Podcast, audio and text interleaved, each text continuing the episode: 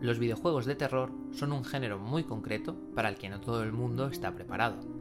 Las experiencias que nos hacen vivir de primera mano generan más miedo aún que las películas, porque las vivimos directamente. Pero, ¿qué tienen de especial sus espacios para que nos transmitan tanto miedo? ¿Hay un estilo arquitectónico concreto para sus ambientaciones? Acompañadme en este especial terrorífico y los espacios de diversos videojuegos.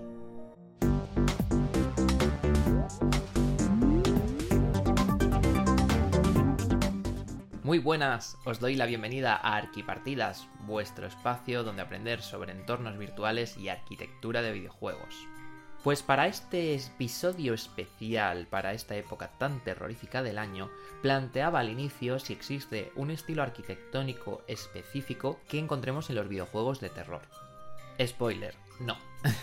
al menos desde mi punto de vista, no existe este estilo concreto porque el terror se puede vivir en cualquier época o ambientación.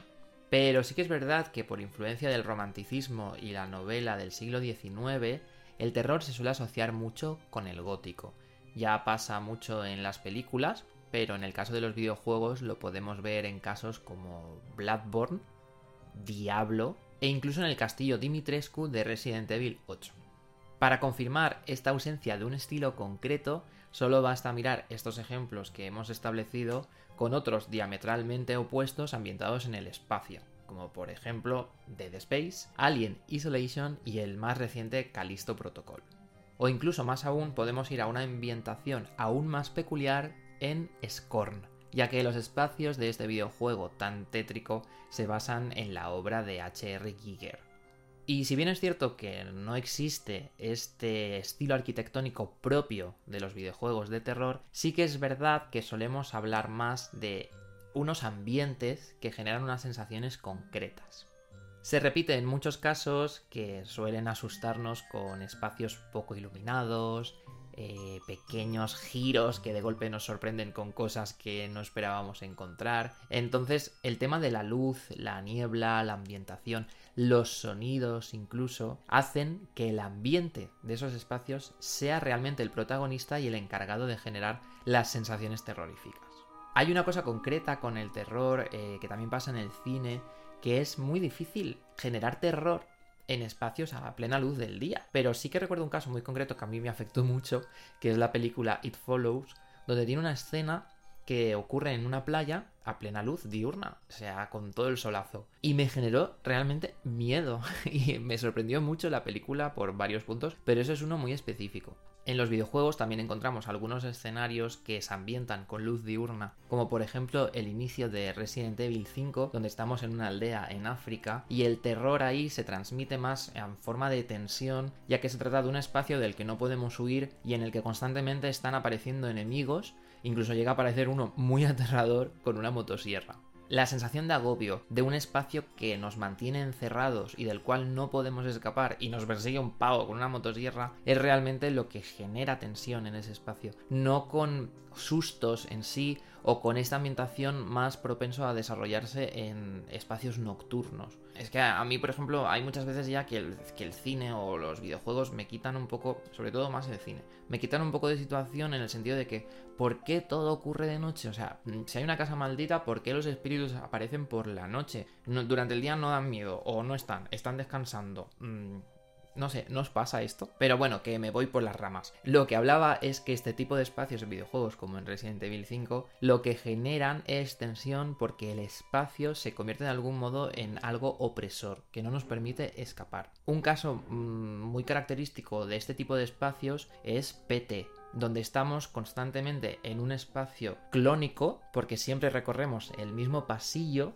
el mismo giro, hay muy pocos casos en la demo en que este espacio cambia, pero lo bueno es que a pesar de ser un recorrido circular o cíclico, cada vez que entramos a una iteración de este pasillo el ambiente va cambiando. Primero con pequeñas pinceladas, pequeñas pistas que vamos encontrando, pero después se incluyen cambios de color en el ambiente, cambios de iluminación, sustos que no te esperabas. Entonces este espacio no te deja escapar. Cada vez que abres la puerta del final del pasillo, vuelves al mismo sitio. Entonces esta sensación va acrecentando tu agobio, tu necesidad de escapar de ese pasillo y es imposible. Entonces sería otro ejemplo que no está en un espacio abierto como Resident Evil, pero sigue siendo lo mismo. Ah, sea más ancho o más estrecho el pasillo o el espacio que recorremos, la sensación de estar oprimidos es la que prevalece y la que hace que ese espacio nos genere esta tensión y este miedo. Paralelamente a esta forma de generar terror con el ambiente, creo que hay otra muy interesante que es la de un espacio que te prepara para lo que está por venir, para el susto que te vas a encontrar.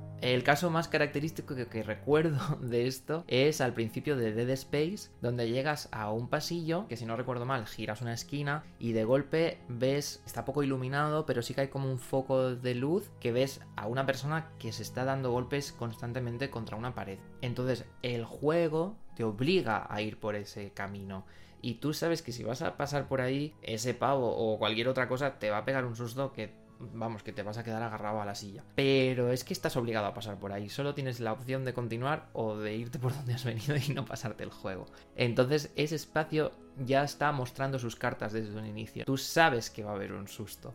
Y la ambientación, el sonido, como decía antes, y la luz te están previniendo y te están diciendo, cuando pases por aquí, vete preparando. Yo lo recuerdo, vamos, recuerdo el terror de no querer avanzar, de no querer enfrentarme a ese señor que se estaba pegando todo el rato contra la pared. Y es muy característico. Pero también otra forma en la que el terror se puede construir gracias al ambiente son, mm, en vez de, en este caso, que nos preparaba para el susto, espacios que generan mucho contraste. Es decir, puedes estar en un ambiente totalmente relajado, donde estás en calma, y de golpe se genera el susto cuando no te lo esperas o el ambiente cambia de golpe. En este caso, a mí me gusta mucho poner de ejemplo la mansión Beneviento de Resident Evil 8, donde sufrí auténtico terror de pasarle el mando a mi novio. En plan, mira, yo no, no esta parte no puedo, porque nos íbamos turnando. Y, y, en ese momento fue muy, muy aterrador. Estás en un ambiente basado en un escape room, donde, bueno, pues la decoración, evidentemente, no es lo más agradable del mundo, pero hay luz constantemente, estás en una casa, tiene una parte que es como un taller es un espacio, digamos, que no es no es terrorífico en sí. Y la, iluminación, como digo, es tenue, es, está bien. No te genera. Mm, además, es, es, como que el juego cambia. Te genera de golpe un planteamiento que no es el de escapar o de matar criaturas que te persiguen, sino que tienes que resolver acertijos y puzzles para salir de ahí. Y cuando ya lo tienes todo resuelto y dices, hostia, qué bien, me piro. Este ambiente, de golpe, cuando llegas a un pasillo y creo que llegas a visualizar el ascensor por el que vas a escapar, de golpe cambia totalmente. Se apagan las luces y aparece una criatura horrible que te persigue.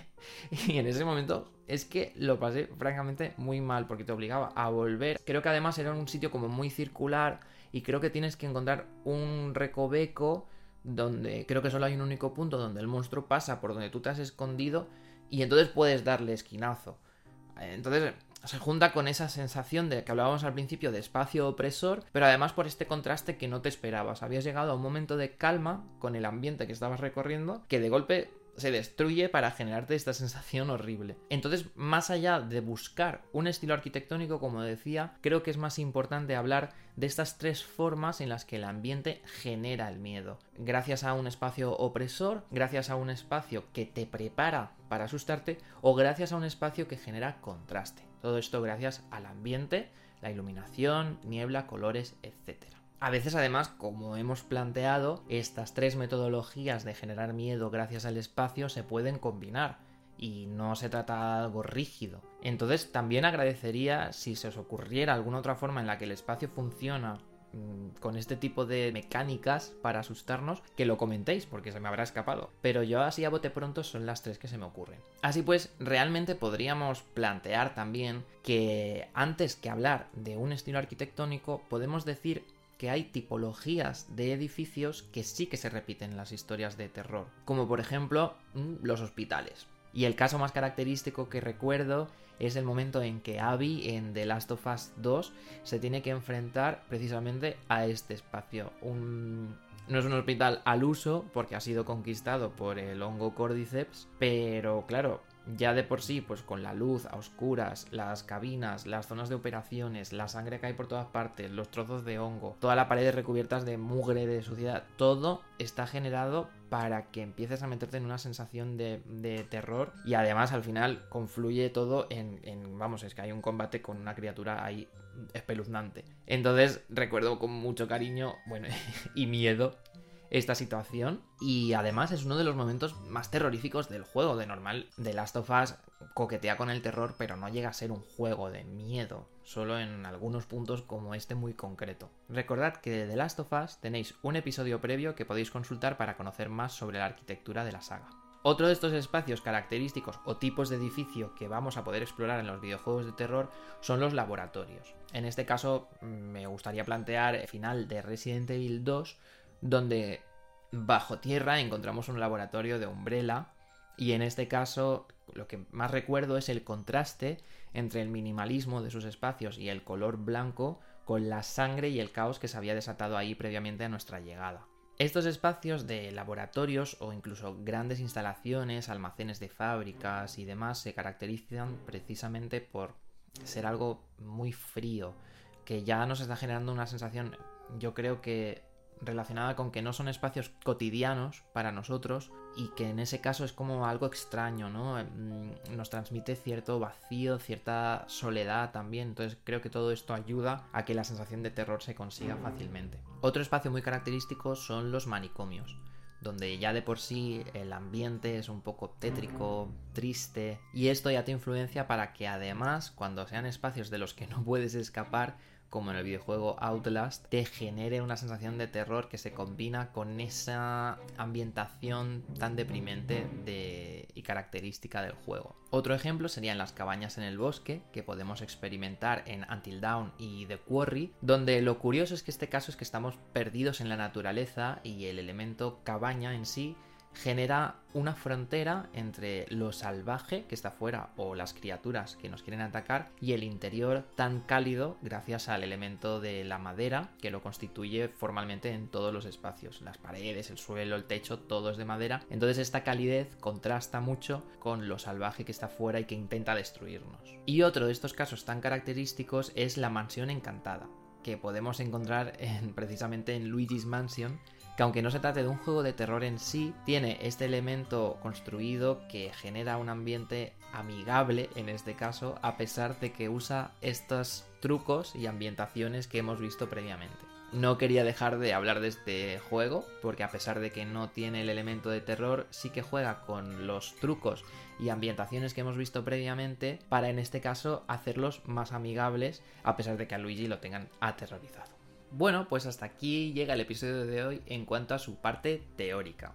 Quiero aprovechar para indicaros que desde hace poco estoy trabajando como asesor arquitectónico en un videojuego para el estudio Night Council Studio. Se llama Dark Atlas Infernum y viene a partir del libro Atlas Negro de Álvaro Aparicio que mm, incluso retoma uno de los relatos cortos que aparecen aquí para darle continuidad. Es decir, se está generando un contenido transmedia entre el libro y el videojuego. Es una oportunidad genial para poder aplicar mis conocimientos sobre arquitectura en la creación de un videojuego y estoy súper agradecido por ello. Espero que me acompañéis también en este viaje y os podré ir contando cosas sobre el desarrollo del juego más adelante, que en principio está previsto salir durante el año que viene. Pero ya os digo yo que seguro que estos apuntes que hemos visto hoy estarán presentes en sus espacios. Si buscáis sobre el videojuego, espero que me comentéis también qué os parece y que tengáis muchas ganas de probarlo. Que por cierto, tenéis la demo ya en Steam, por si queréis aprovechar estos días terroríficos para probarla y me comentáis qué tal. Pues hasta aquí sería todo, espero que os haya gustado este episodio, que disfrutéis de estos días festivos y terroríficos. Pero que no olvidéis también las tradiciones de siempre. Y si es así, si os ha gustado, no olvidéis suscribiros, compartidlo con quien pensáis que le pueda interesar y dejadme siempre vuestras opiniones en comentarios o por redes sociales. Nos vemos en la siguiente partida. Adiós.